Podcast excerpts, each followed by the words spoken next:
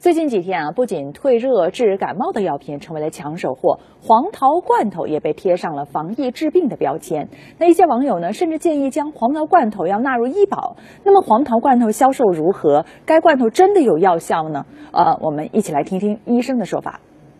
在江苏泰州的一家大润发超市，记者看到这里的罐头品种丰富，黄桃罐头多达八种，价格从五点八元到二十一点九元不等。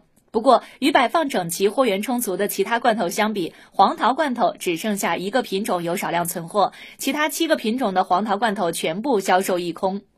销售人员告诉记者，仅昨天一天就售出一百多瓶黄桃罐头，竟然如此受欢迎。那么，黄桃罐头是否真如网上所说的有神奇药效呢？